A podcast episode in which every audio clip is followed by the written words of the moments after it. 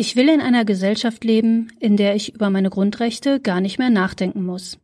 Also zum Beispiel, wenn wer fragt, ob bei mir zu Hause jeder Mensch zum Laden an die Ecke oder zum Joggen gehen kann, ohne Angst haben zu müssen, dabei getötet zu werden. Da will ich verdattert gucken und sagen, ja sicher, was denn sonst? Aber seit zehn Jahren lebe ich in einem Land, in dem das nicht so ist. George Floyd wollte nur Zigaretten kaufen. Breonna Taylor war einfach bloß zu Hause. Stephen Clark war im Garten seiner Oma. Sie alle wurden von der Polizei erschossen. Amo Arbery war joggen. Ihn erschossen zwei Männer, ein dritter filmte das Ganze, aber verhaftet wurden sie erst Monate später. Und auch erst, nachdem ein Video davon aufgetaucht war und es daraufhin Proteste gegeben hatte. Beides ist nicht neu. Tödliche Gewalt gegen Afroamerikaner und Afroamerikanerinnen und Proteste, die deren Namen tragen. Michael Brown, Trayvon Martin, Philando Castille, John Crawford, Tamir Rice, Eric Garner, Sean Bell, Amadou Diallo, Rodney King. Rodney King, das war vor knapp 29 Jahren. Manche Menschen, die davon gar nichts wissen, weil sie da noch in Mamas Bauch in Sicherheit waren, sind inzwischen schon Eltern. Das ist eine Menge Zeit, um für Recht und Ordnung zu sorgen. Also für Gerechtigkeit und eine Ordnung, die der US-Verfassung entspricht, meine ich. Das ist aber nie passiert. Das Video, wie vier Polizisten Rodney King in Los Angeles zusammenschlugen, war eins der ersten seiner Art. Trotz der Beweise wurden alle vier Polizisten 1992 freigesprochen. Auch damals gab's Proteste und die zogen eigentlich ganz ähnliche Schlagzeilen und Bilder nach sich wie jetzt. Alles voller Feuer und Wut und Gewalt, weniger Argumente, kaum Kontext. Deshalb mache ich diese Folge. Ich habe Notizen aus Amerika ja seinerzeit nur angefangen, weil mir in der Berichterstattung über die USA manchmal echt was fehlt. Wie immer findet ihr weiterführende Links auf der Website notizenausamerika.de, vielleicht in diesem Fall sogar besonders, weil das eine ganz schön vollgepackte kurze Folge ist. So, also, brennender Zorn, Gewalt von allen Seiten, Plünderungen gar. Und können sich die Leute nicht ein bisschen gedulden, heißt es dann? Nee, Erst mehrere Tage nach den Protesten wurde Derek Chauvin festgenommen. Das ist der Polizist, der acht Minuten und 46 Sekunden lang auf George Floyds Hals gekniet hat, während umstehende Menschen verzweifelt darum baten, ihn loszulassen, ihm Luft zu lassen, wenigstens seinen Puls zu fühlen, helfen zu dürfen. Die anderen drei Polizisten, die beteiligt waren, einer davon auch mit den Knien auf George Floyd drauf, die waren immer noch nicht belangt worden bis heute, mehr als eine Woche später. Da sieht's auf einmal so aus, als könnte sich da was tun. Ohne Protest tut sich nix. Das schält sich so als Lektion raus bei all den Namen, die ich eben schon genannt habe. Und oft tut sich danach immer noch nichts. Im Jahr 2014 äußerte Eric Garner dieselben letzten Worte wie jetzt George Floyd. I can't breathe. Mit einem bei der New Yorker Polizei verbotenen Würgegriff tötete der Polizist Daniel Pantaleo Eric Garner. Der Fall kam dann trotzdem nach langem Ringen nicht zur Anklage und erst fünf Jahre nach dem Vorfall feuerte ihn die Polizei. Afroamerikanerinnen und Afroamerikaner machen nicht einmal 13 Prozent der US-Bevölkerung aus – aber mitnichten machen sie auch nur 13 Prozent der Todesfälle durch die Polizei aus. Afroamerikanerinnen und Afroamerikaner werden mehr als doppelt so häufig wie Weiße von Polizisten umgebracht. Auch Hispanics oder Latinos, Latinas sterben überdurchschnittlich oft durch Polizeigewalt. Und das sind jetzt mal so in Anführungsstrichen nur die Toten.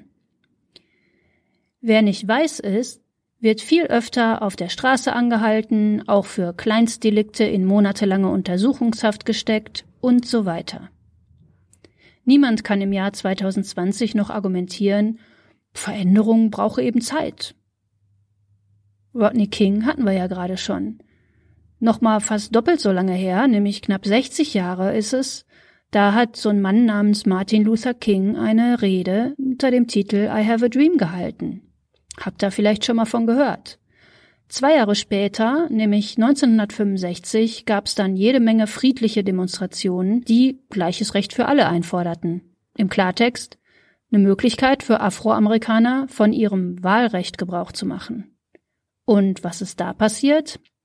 Gewalt gegen friedliche Demonstranten, unter anderem von den Alabama State Troopers, das sind Polizisten. Auch das war nicht der Anfang davon, dass die Polizei auf Afroamerikaner und Afroamerikanerinnen einprügelt, auf sie schießt, sie grundlos anhält und einsperrt. Rassismus liegt im Fundament dieser Einrichtung in den USA. Die erste moderne Polizei in Amerika wurde im Jahr 1704 in South Carolina gegründet. Die hieß Slave Patrol und ihre Aufgabe war Dreigestalt. Sie sollte aus der Sklaverei entkommene Menschen jagen, zweitens diejenigen Maßregeln, die gegen willkürliche, ja, wie soll man das jetzt sagen, Sklavereiregeln verstießen und drittens sollte diese Polizei genug Angst und Schrecken verbreiten, um Revolten der aus mehreren afrikanischen Ländern entführten Menschen zu verhindern. Die Geschichte der USA beruht auf Rassismus. So, und hier wird's jetzt gefährlich, jedenfalls aus ausländischer Perspektive. Das lässt sich nämlich ganz prima als so ein rein amerikanisches Problem abtun. Amerika verspricht einfach unbegrenzte Möglichkeiten, prahlt mit der Aussicht auf Wohlstand und Glück, gewährt das alles dann aber nur einer einzigen Gruppe, die sich als wertvoller als alle anderen definiert und auf ihre Privilegien pocht, mit allen Mitteln, von Worten bis Waffen. Woher kommt denn diese Einstellung? Hm? Na, aus Europa. Und von da ist sie mit den ausgewanderten Menschen nicht etwa verschwunden. White Supremacy, Herrenrasse, das christliche Abendland, gestern, heute, jetzt gerade. Ob das morgen auch so ist, haben wir alle in der Hand. Und das Gute ist, jetzt war echt genug Zeit, um sich mal was dagegen auszudenken und auch schon auszuprobieren, ob und wie das funktioniert. Selbst wenn ich mich jetzt nur auf das rassistisch motivierte Fehlverhalten der Polizei konzentriere, gibt es eine ganze Reihe konkreter Forderungen, die jetzt auch bei den Demonstrationen zum Tragen kommen. In der Berichterstattung stört es mich deshalb ganz schön, wenn keine Ausschnitte von den Reden dargezeigt oder zitiert werden. Was die Leute wollen, diese Frage könnt ihr aber zum Beispiel beantworten, indem ihr sie nachguckt bei Organisationen wie Black Lives Matter oder der NAACP, der National Association for the Advancement of Colored People.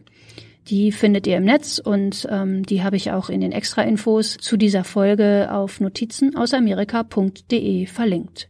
Was gibt's denn jetzt für Forderungen oder für Lösungsansätze?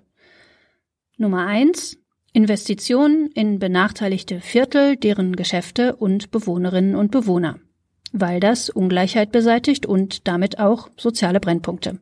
Braucht man gar keine Polizei mehr oder zumindest nicht so. Das Investieren da rein bringt den Menschen mehr Chancen auf Arbeit, auf Vorankommen, eine echte Perspektive im Leben, aber auch auf ärztliche Versorgung, gesunde Ernährung, Vorsorge, Bildung. Ihr hört schon, ihr findet das vielleicht normal, ich finde es irgendwie auch normal, aber leider ist das nicht für alle einfach so zu haben. Und da können wir alle helfen von Spenden an Organisationen, die Wirtschafts- oder Bildungsförderung betreiben, über den gezielten Einkauf bei Geschäften, die Afroamerikanerinnen und Afroamerikanern gehören, bis hin zu den Forderungen an Lokalpolitiker, die ihren Haushalt mal ein bisschen gerechter auf die verschiedenen Stadtteile und Gegenden verteilen sollen. Auf Deutschland gemünzt ähm, müsste man da vielleicht noch hinzufügen, dass das auch zum Beispiel Geschäfte von den Nachkommen von sogenannten Gastarbeiterinnen und Gastarbeitern zutrifft oder von ehemaligen Flüchtlingen. Ja, nächster Punkt schließt darin gleich an. Städtische Haushalte kann man mal schön ganz neu verteilen. Konkret viel, viel, viel weniger Geld für die Polizei ausgeben und stattdessen massiv mehr in Programme zur Gewaltprävention investieren, die von Bürgerinnen und Bürgern geführt werden. Die Menschen, die in solchen Programmen, die es bereits gibt, am Ort arbeiten, heißen Peacekeepers, Street Outreach Workers oder Credible Messengers und die verhindern Waffengewalt. Dass solche polizeifreien Programme funktionieren, zeigen unter anderem deutlich sinkende Mordzahlen. Gewaltprävention setzt aber nicht erst da an, wo explosive Stimmung in der Luft liegt, und sie hört da auch nicht auf. Auf der Website habe ich euch unter anderem einen Artikel mit dem Beispiel verlinkt, wie so ein Alltag als Street Outreach Worker aussehen kann. Gerade unter dem zusätzlichen Druck durch das Coronavirus, von dem Afroamerikanerinnen und Afroamerikaner deutlich mehr betroffen sind. Auch da können alle mit anpacken. Die Organisationen hinter solchen Gewaltpräventionsprogrammen können natürlich Spenden gebrauchen, aber auch ordentlich Druck auf die Politik, dass die mal schön mit öffentlichen Mitteln gefördert werden. Insbesondere, so sind hierzulande die Forderungen, mit Mitteln, die aus dem Polizeihaushalt abgezogen werden. Zwei Fliegen, eine Klappe. Eine weitere Forderung bei den jetzigen Protesten ist mehr Notfallversorgung durch soziale Dienste, weil nämlich viele verhaltensauffällige Leute eher psychologische Hilfe als Handschellen brauchen. Und sowas gibt's auch schon an einigen Orten in den USA. Da kommt dann ein Spezialkrankenwagen und hat Vorrang vor der Polizei. Oder die Polizei arbeitet mit einem psychologischen Dienst zusammen. Damit sind wir beim letzten Punkt angelangt, den ich jetzt rausgesucht habe, nämlich Reformen bei der Polizei. Das klingt jetzt erstmal nach so einem Wischiwaschi Allgemeinplatz, aber auch da gibt's jede Menge total konkrete Ansatzpunkte und auch schon Vorbilder, wo sowas umgesetzt ist. Zum Beispiel ein Einstellungsverbot für Polizisten, die in früheren Revieren wegen schweren Fehlverhaltens oder unangemessener Gewaltanwendung entlassen wurden oder die gekündigt haben, während wegen sowas gegen die ermittelt wurde. In Connecticut ist das seit 2015 Gesetz. Aber sowas muss eine Stadt über die Bewerberinnen und Bewerber bei ihrer Polizei ja auch erstmal überhaupt rauskriegen. Ne? Im Bundesstaat New York ist da Essig. Da kriegt keiner Einblick in die Einträge zum Fehlverhalten von Polizei, Feuerwehr oder Gefängnispersonal. Obwohl genau das für den Großteil des sonstigen kommunalen Personals sehr wohl gilt. Zwölf andere Bundesstaaten haben dagegen gesetzliche Grundlagen geschaffen, so dass Einträge über frühere Disziplinarverfahren von Polizistinnen und Polizisten weitgehend zugänglich sind. Genau deswegen ist jetzt eins der Dinge, die viele New Yorkerinnen und New Yorker machen, die sagen, ja, guckt mal, das geht doch und machen Druck, unterschreiben Petitionen und gehen Abgeordneten gehörig auf die Nerven. Zur Rechenschaft ziehen kann eine Stadt oder ein Bundesstaat seine Polizei aber nur dann, wenn die Verstöße auffallen. Was wäre ohne das Video vom Tod von George Floyd oder dem Zusammenschlagen von Rodney King gewesen? dass bei sowas zufällig jemand dasteht und dann auch noch filmt, das ist ja nun keine wirkliche Lösung. Es lässt sich aber eine rechtliche Grundlage dafür schaffen, dass Übergriffe durch die Polizei viel leichter auffliegen können.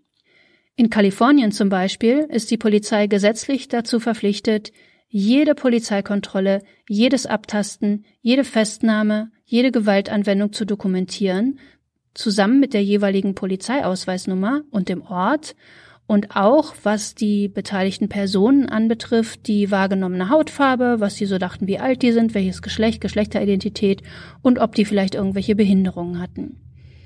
Diese Daten werden dort jedes Jahr analysiert und auch als Rohdaten zugänglich gemacht. Damit arbeiten zusätzlich dann zum Beispiel Wissenschaft und Medien. Außerdem eine Forderung sind neue Dienstvorschriften. Zum Beispiel, dass Polizisten grundsätzlich erst einmal alle anderen Mittel ausschöpfen müssen, ehe sie potenziell tödliche Waffen oder Techniken einsetzen dürfen. Tennessee ist, soweit ich weiß, der einzige US-Bundesstaat, in dem das gesetzlich so geregelt ist, das heißt dort Deadly Force Law. Anderswo kommen Polizisten manchmal auch dann mit Schusswaffengebrauch davon, wenn sie eindeutig hätten deeskalieren können oder mit anderen Mitteln eingreifen können, also wenn Zeugen oder Kolleginnen und Kollegen das so sagen. Auf Druck der Bevölkerung, also konkret durch die massiven Demonstrationen jetzt gerade, ist auf einmal bei der Politik auch wieder in den Blick gerückt, dass so Methoden wie ein Würgegriff oder auf dem Nacken sitzen vielleicht doch besser gesetzlich verboten werden sollten. Aber wer kontrolliert, dass das dann auch eingehalten wird? Tja, auch auf diese Frage gibt es Antworten.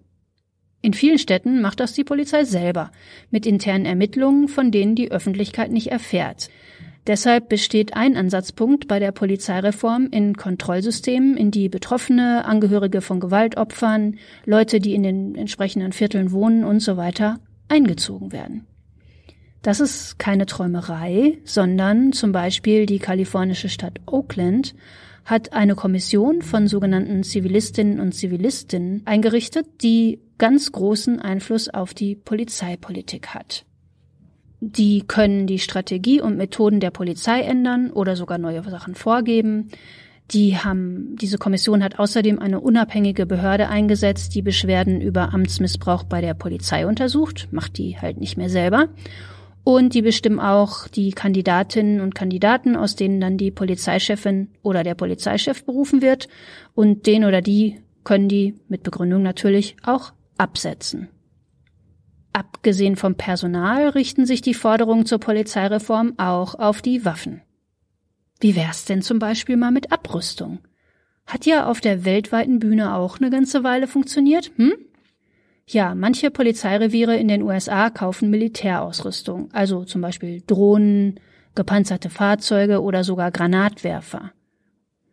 Ein Verbot dieser Ankäufe hat der frühere US-Präsident Barack Obama per Dekret angestoßen, aber die Trump-Regierung hat das Vorhaben über den Haufen geworfen. Heißt aber nix, das geht trotzdem. Der Bundesstaat Montana verbietet das seit 2015 und geht in seiner Strenge sogar über Obamas Idee hinaus. Jetzt ist euch vielleicht aufgefallen, dass diese Beispiele oft die Jahreszahl 2015 tragen. Das liegt an Ferguson. Oder besser gesagt an den Demonstrationen, die der Tod von Michael Brown im Jahr 2014 nach sich gezogen hatte. Erst dieser massive Protest hat dazu geführt, dass die Politik mehr auf diejenigen gehört hat, die seit Jahr und Tag sagen, wir haben ein Problem mit Rassismus und Polizeigewalt und das können wir lösen. Aufgeregte, also ich war ja schon immer gegen Rassismus-Posts auf Social Media, bringen die Welt dagegen leider nicht weiter. Also einfach mal die Klappe halten und denen zuhören, die nicht weiß sind. Als einen Startpunkt dafür habe ich euch in den Extra-Infos zu dieser Folge einige US-Magazine verlinkt, bei denen durchweg afroamerikanische Journalistinnen und Journalisten schreiben. Da seht ihr mal, wie die zum Beispiel über diese Proteste berichten.